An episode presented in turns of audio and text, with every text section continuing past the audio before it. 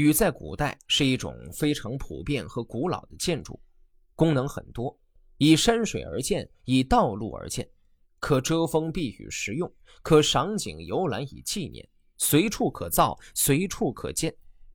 因此，关于亭的文化源远流长，历代文人骚客不惜笔墨，留下了丰富宝贵的诗词文章。说起亭记。我们大概都读过、背过欧阳修的《醉翁亭记》，你可能不记得滁州山间朝暮四时的美景，但肯定能记住“醉翁之意不在酒，在乎山水之间也”的快意恩仇。但今天呢，要念叨的是一篇可与之齐名的亭记散文——苏轼的《喜雨亭记》。苏轼二十岁进士及第，名噪京师。四年之后，参加制科考试，进册入选，受大理寺，签书凤翔府判官。嘉估六年十一月，苏轼怀着满腔的政治热情离京赴任，从此踏上了仕途。苏轼到凤翔的第二年，开始修建官舍，挖了一个小池塘，建了一个小亭子，以作闲时休息所用。春天之后，有整整一个月都没有下雨。靠天吃饭的百姓们看着将要返青的麦苗，无不忧虑起来。苍天不负人，四月初二、二十一日各下一场雨，四月十四日之后又连下了三天的雨。所谓春雨贵如油，全城百姓怎么能不欣喜雀跃呢？又恰逢修造的亭子落成，苏轼乃命名为喜雨亭，以感谢上天的恩赐。苏轼也没有忘记卖弄一番自己的文采，于是乎便写下了这篇文章。这座亭子用雨来命名，是为了纪念喜庆之事。古时候有了喜事，就用它来命名事物，表示不忘的意思。周公得到天子赏赐的道和，便用嘉禾作为他文章的篇名。汉武帝得了宝鼎，便用元鼎称其年号；叔孙得臣打败敌人乔如，便用乔如作为儿子的名字。他们的喜事大小不一样，但表示不忘的意思却是一样的。我到扶风的第二年才开始造官邸。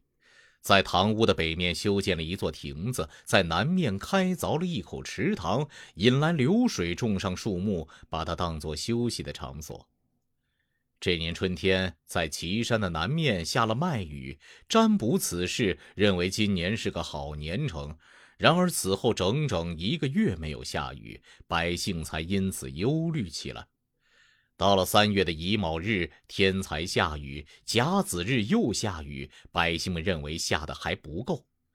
丁卯日又下了大雨，一连三天才停止。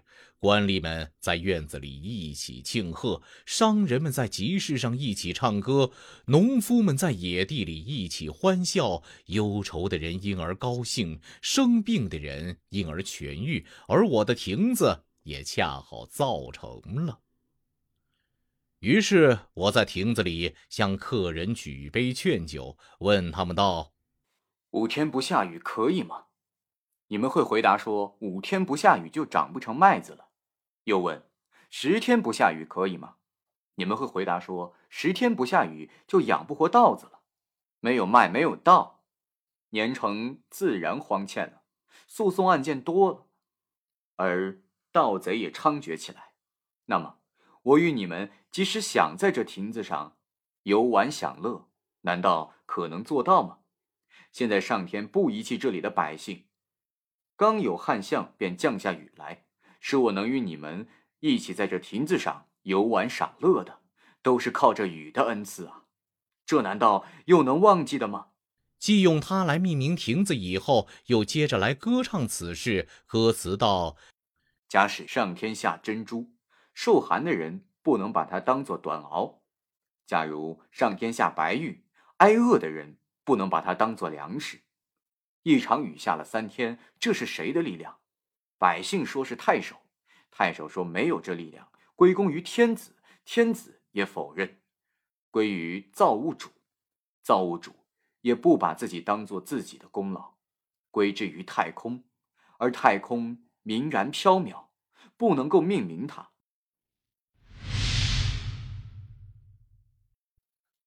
公元一零七九年，苏轼因乌台诗案贬谪黄州，担当团练副使。这是一个闲差事。四十三岁的苏轼得以有闲，经常与长子苏迈一起读书作文，说古论今。有一天，父子俩不知怎地，竟谈到了鄱阳湖畔石钟山的名称由来。苏迈从《水经注》等古书中找出许多的说法。对这些说法，苏轼都觉得这是牵强附会，实不可信。苏迈想找其他书，苏轼阻止了他：“不用找了，大凡研究学问、考证事物，切不可人云亦云，或者光凭道听途说就妄下结论。看来石钟山这个问题还必须实地考察才能解决呢。石钟名称由来这个问题。”在苏轼父子俩的心中，一悬就是五年，一直到元丰七年才有了解决的机会。是年六月初九丁丑日，苏迈到饶州德兴县担任县尉。四十八岁的苏轼送他到湖口，顺便带着苏迈一起考察石钟山。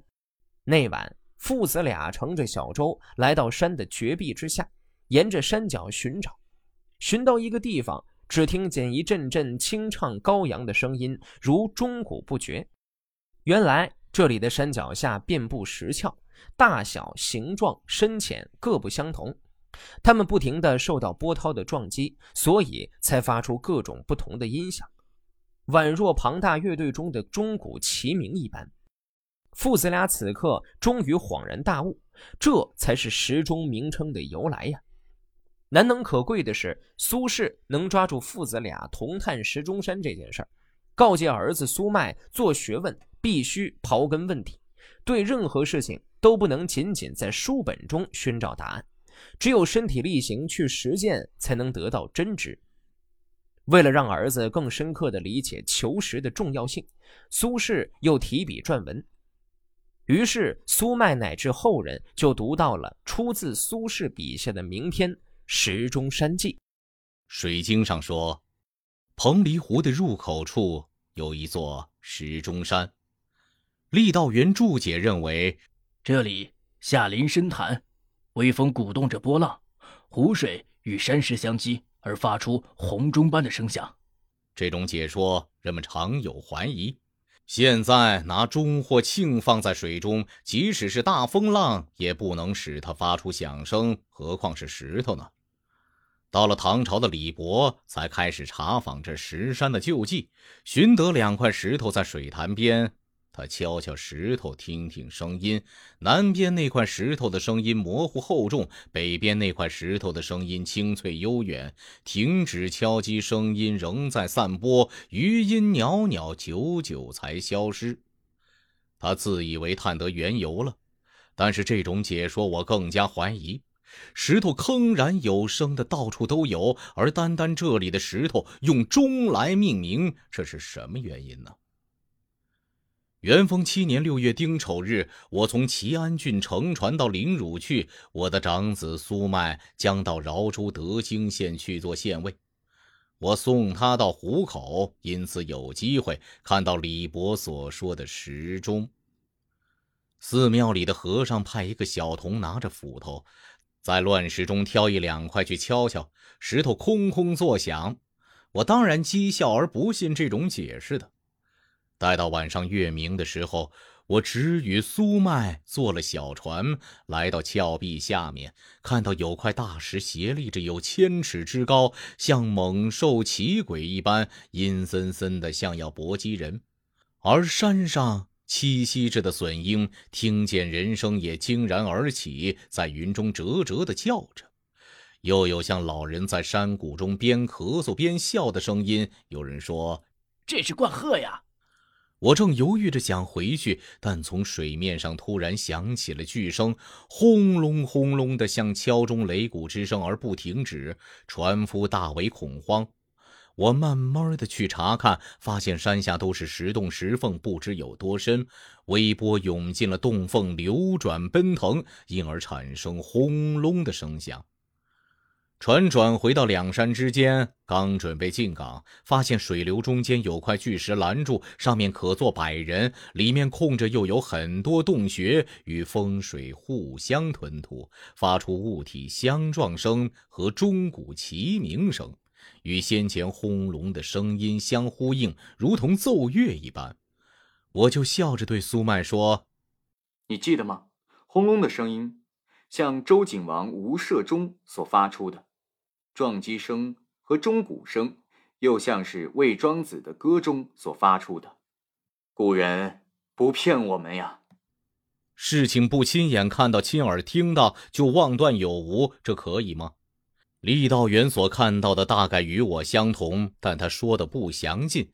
一般士大夫们终究不愿亲驾小船夜泊峭壁之下，所以不能知道真相。而渔夫、船夫虽然知道了，却无法写下来，这就是世上不能把真相传布开来的原因呢。而实践浅陋的人，竟用斧头敲击石头的方法来探求，自以为求得了结果。我所以记下了以上的经过，是因为叹息力道元的解释过于简略，也嘲笑李博的解释太浅陋了。